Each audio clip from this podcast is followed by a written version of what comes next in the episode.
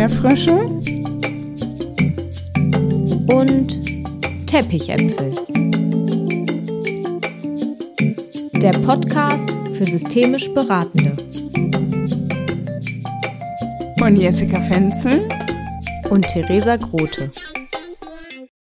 Hi, schön, dass du wieder reinhörst bei Erdbeerfrösche und Teppichäpfel, der Podcast für systemisch Beratende.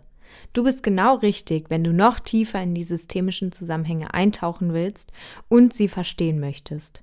Wir sind so dankbar, dass so viele Menschen diesen Podcast hören. Wir haben heute im Podcast für euch eine Community-Folge vorbereitet und dafür haben wir Menschen, die den Podcast hören, gefragt, was für sie systemische Beratung ist und was für sie eigentlich das Besondere oder das Spezielle, das Geile daran ist. Und diese ganz persönlichen Antworten stellen wir euch heute zur Verfügung. Und auch Jessica und ich werden unsere Ideen von systemischer Beratung hinzufügen. Wir wünschen euch ganz viel Spaß mit der Community-Folge. Hi, ich bin Maja und systemisches Denken ist für mich eine Erweiterung von Möglichkeiten. Möglichkeiten bedeuten für mich in dem Sinne beispielsweise Lösungswege, Perspektiven, Orientierung, Verständnis, Kommunikation, Beziehungen und mein eigenes Selbstbild. Das Besondere am systemischen Denken ist für mich, dass in Verbindung mit meiner Kreativität und meiner Neugier es sich anfühlt, als wäre so gut wie alles möglich und als hätte ich noch so viel zu entdecken. Mein Name ist Jonas. Für mich ist systemisches Denken, den Menschen in den verschiedenen Systemen zu sehen, mit den verschiedenen äh, zirkulären Prozessen und richtig cool am Systemischen finde ich einfach, dass die äh, Lösungsansätze schon in einem selbst drinstecken, also in den zu Beratenden und dafür eigentlich nur eine passende Frage notwendig ist. Ja, hi, ich bin Susanne. Für mich ist das Besondere am systemischen Denken, dass ich dir einen neutralen und wertfreien Raum anbieten darf, in dem du so sein darfst, wie du bist, indem du dich so zeigen darfst, wie du dich gerade fühlst, indem du gesehen und wertgeschätzt wirst, indem ich dir Möglichkeiten eröffne, wo du vielleicht keine siehst. Immer zugewandt und kreativ, lösungs- und ressourcenorientiert. Damit du dir die für dich passende heraussuchst oder auch nicht. Alles darf sein, nichts muss. Hallo, ich bin Jessica. Für mich ist das systemische Denken eine Station in meinem persönlichen Entwicklungsprozess, die ich mehr und mehr in mein Leben integriere. Fast so wie eine Lebensphilosophie. Für mich bedeutet systemisches Denken und Handeln maximale Freiheit. Auch in der Arbeit. Hi, ich bin Lara und ich lerne systemisches Beraten gerade erst in der Uni und was mich daran irgendwie angefixt hat, ist dieser Ansatz des Umdenkens und dass man einfach mit verschiedenen Methoden und Fragen versucht, den Menschen dazu zu bringen, sich selbst zu helfen und dass man davon ausgeht, dass der Mensch alle nötigen Ressourcen dafür einfach schon in sich hat und man eigentlich nur so ein bisschen zum Anstupsen da ist. Das finde ich richtig cool. Hallo, ich bin Jessica und ich freue mich so sehr, diesen Podcast für euch hosten zu dürfen. So schön, dass du heute bei der Community-Folge dabei bist. Ich habe ja schon an mehreren Stellen gesagt, dass das systemische Denken mein Leben verändert hat oder sogar mein Leben gerettet hat. Diese konstruktivistische Idee, dass wir uns eine eigene Wirklichkeit kreieren und die Auflösung von Kategorien wie richtig und falsch, negativ und positiv, gut und schlecht, das war mein persönlicher Game Changer. Ich liebe es, die guten Gründe zu sehen, zu suchen und zu finden. Ich mag es, Unterschiede einzuführen, die einen Unterschied machen. Systemisches Denken und Handeln ist für mich durch diese unfassbar neutrale Haltung geprägt, die zum einen pure Burnout-Prophylaxe ist, zum anderen einfach wirklich so nützlich für das Gegenüber. Ich muss niemanden zu etwas bringen. Ich darf einladen. Ich muss mich mit niemandem verbünden und in Koalition gehen. Ich darf ein Buffet an systemischen Methoden anbieten und mein Gegenüber wählen lassen und ich darf alle konstruktivistischen Weltbilder, alle Konstrukte und die verschiedenen Brillen, die Menschen tragen, so unfassbar abfeiern. Ich liebe Systemtheorie. Sowas wie lebende Systeme sind durch ihre Dynamik und Prozesshaftigkeit gekennzeichnet.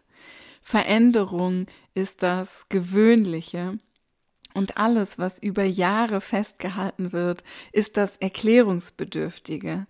Oh Mann, wie sehr ich das liebe. Ich liebe es, systemische Fragen zu stellen und die inneren Suchprozesse von Menschen miterleben zu dürfen. Das ist einfach so ein schönes Geschenk, wenn die Augen von den Menschen so nach oben gehen und jemand sagt, gute Frage, da habe ich noch gar nicht drüber nachgedacht. Das ist für mich wie ein Fest. Systemtheorie bedeutet für mich auch, dass ein System aus einzelnen Elementen besteht, aus den Verbindungen zwischen diesen Elementen und dem Zweck, für den dieses System wirkt. Diesen Zweck nennt man auch Purpose. Und um das deutlich zu machen, lade ich meine Weiterbildungsteilnehmerinnen und meine Seminarteilnehmenden ganz oft gedanklich in einen Garten ein. Und auch dich möchte ich jetzt dazu einladen, das Bild des Gartens darf uns helfen zu verstehen, wie wir an Innovationen in Systemen herangehen können. Also in diesem Garten, da sind Elemente, zum Beispiel Bäume, die darin stehen, vielleicht gibt es Gemüsebeete, vielleicht eine Bank, vielleicht gibt es Tiere oder auch die Sonne und der Regen, all das gehört zu diesem System. Und auch die Gärtnerinnen und Gärtner.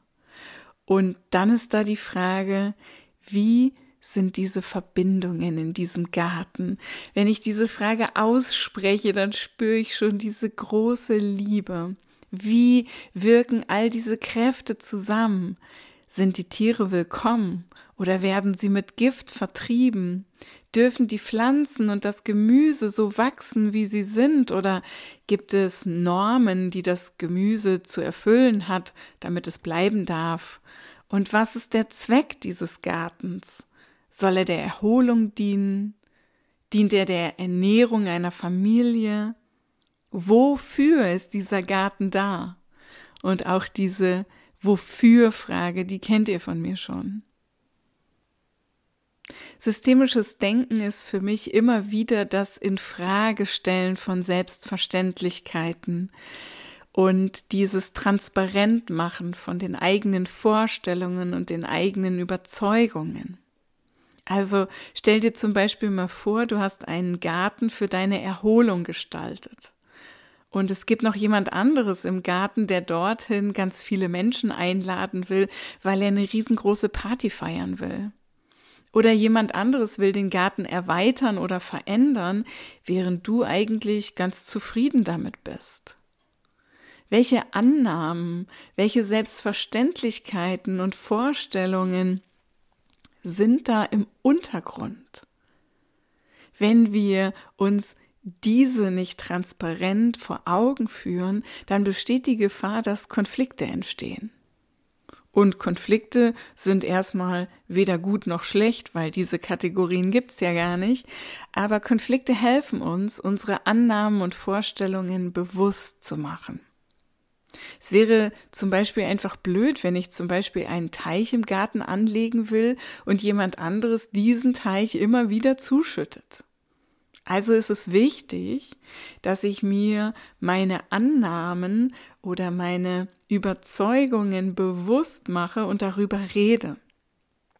Ich darf immer wieder Zeugin in Beratungsprozessen sein, wie Menschen mit sich selber reden, wie Menschen mit anderen reden, mit Familienmitgliedern zum Beispiel.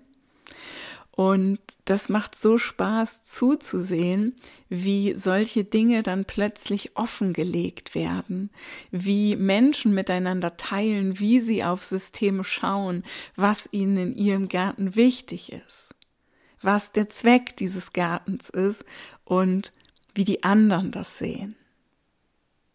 Und in lebenden Systemen geht es nicht um triviale Lösungen, also keine einfachen Lösungen.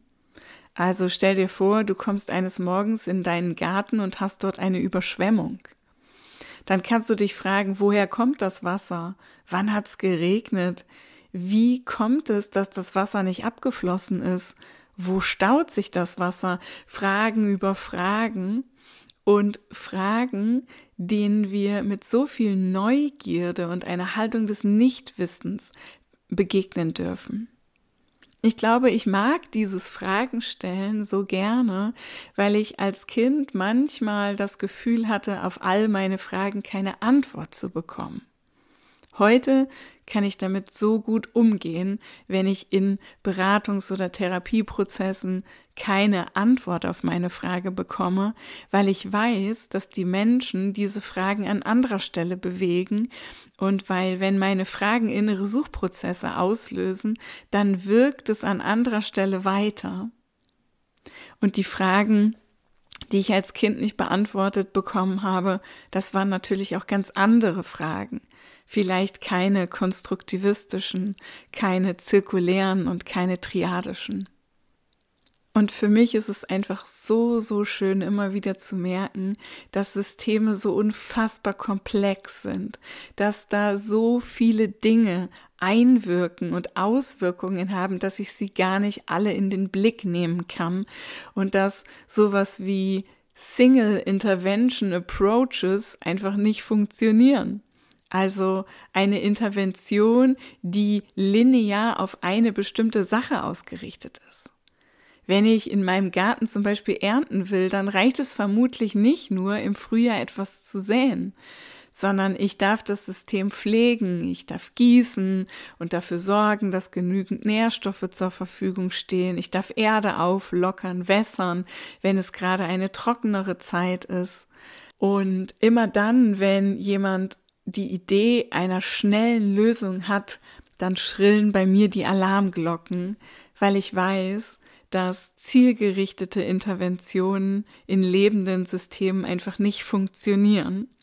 Und wenn ich im Garten etwas anbaue, dann kann ich noch gar nicht so ganz genau wissen, welche Einflüsse in diesem Garten einwirken werden. Vielleicht gibt es Schnecken oder Regen oder Gewitter oder Hagel oder sonst noch irgendwelche fiesen Dinge, die ich jetzt noch gar nicht beeinflussen kann. Und ich hoffe, dass du an meinen Ausführungen spürst, nicht nur wie gerne ich in einem Garten bin und wahrscheinlich Kuchen esse und Cappuccino trinke, sondern wie viele Faktoren lebende Systeme beeinflussen und wie ich immer wieder dafür sorgen darf, dass lebende Systeme auch in Bewegung bleiben.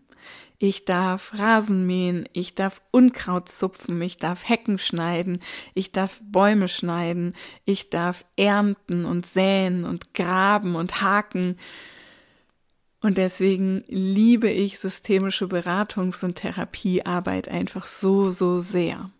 Das Besondere für mich daran ist, es wirkt.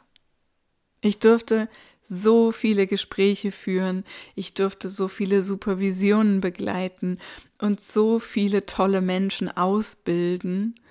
Und es ist so großartig, wenn deutlich wird, dass der systemische Blickwinkel Dinge in das Leben der Menschen spült, die nachhaltig wirksam sind und Menschen langfristig befähigen, eigene, passgenaue Lösungen zu finden. Systemisches Denken ist mein persönlicher Sechser im Lotto mit Zusatzzahl. Mein Name ist Maximilian. Für mich ist systemische Beratung die Aktivierung und Bereitstellung von Ressourcen, um den Klienten zur Problembewältigung zu helfen. Das Besondere an systemischer Beratung finde ich, dass wir alle Ressourcen schon in uns haben, die wir benötigen. Ich bin Christine und für mich ist das systemische Denken eine völlig neue Erfahrung, in die ich eingetaucht bin und die einen Prozess bei mir sowohl beruflich als auch privat in Gang gebracht hat, der noch lange nicht zu Ende ist und auf dessen Weitergang ich mich sehr freue. Das Besondere für mich am systemischen Denken und an der systemischen Haltung ist, dass man mit so wenig Aufwand und den systemischen Fragen eine so große Wirkung und Effekte bei dem jeweils Gegenübersitzenden erzielen kann.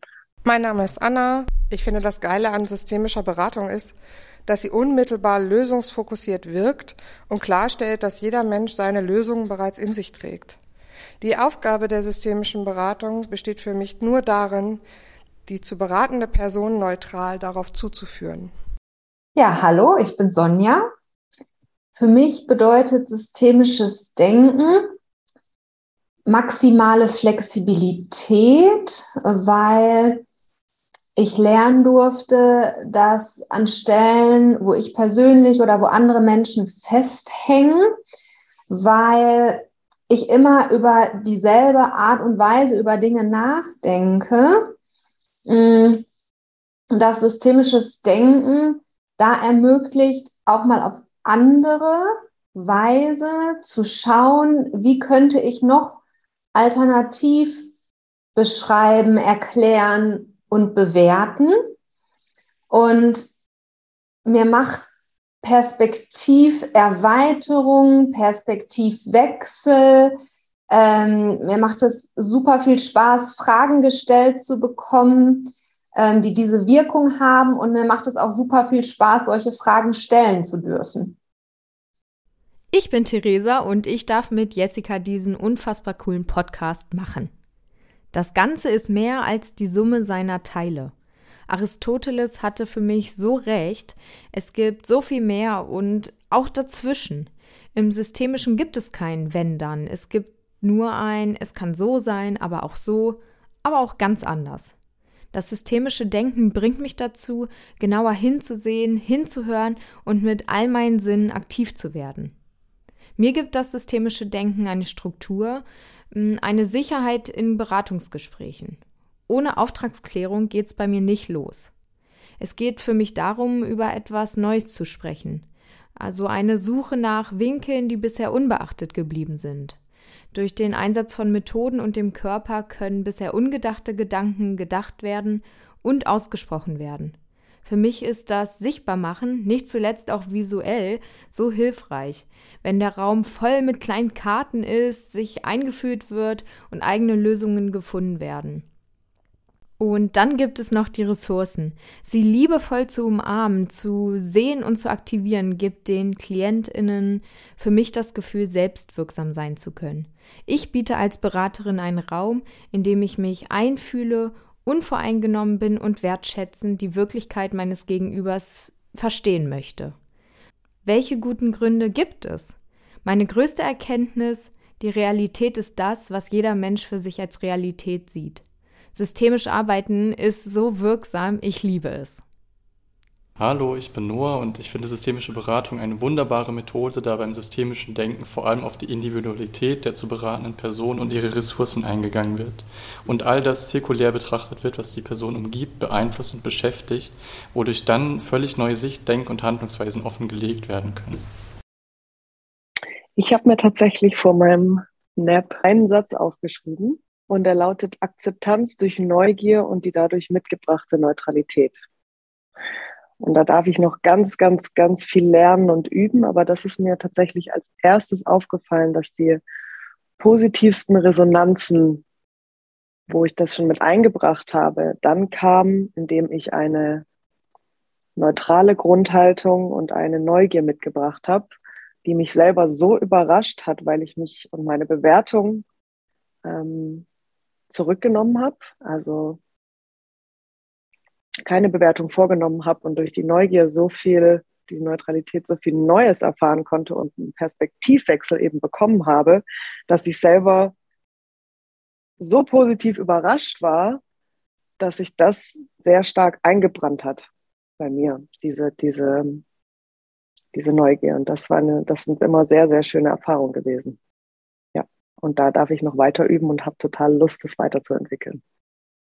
Hallo, ich bin Klaus und ähm, für mich ist systemisches Denken super interessant, weil ich ähm, durch die zirkuläre Sichtweise ähm, meinen Blick auf Dinge deutlich erweitern konnte und äh, Zusammenhänge in ganz andere, anderen Fragestellungen ähm, betrachte und auch für mich einordne.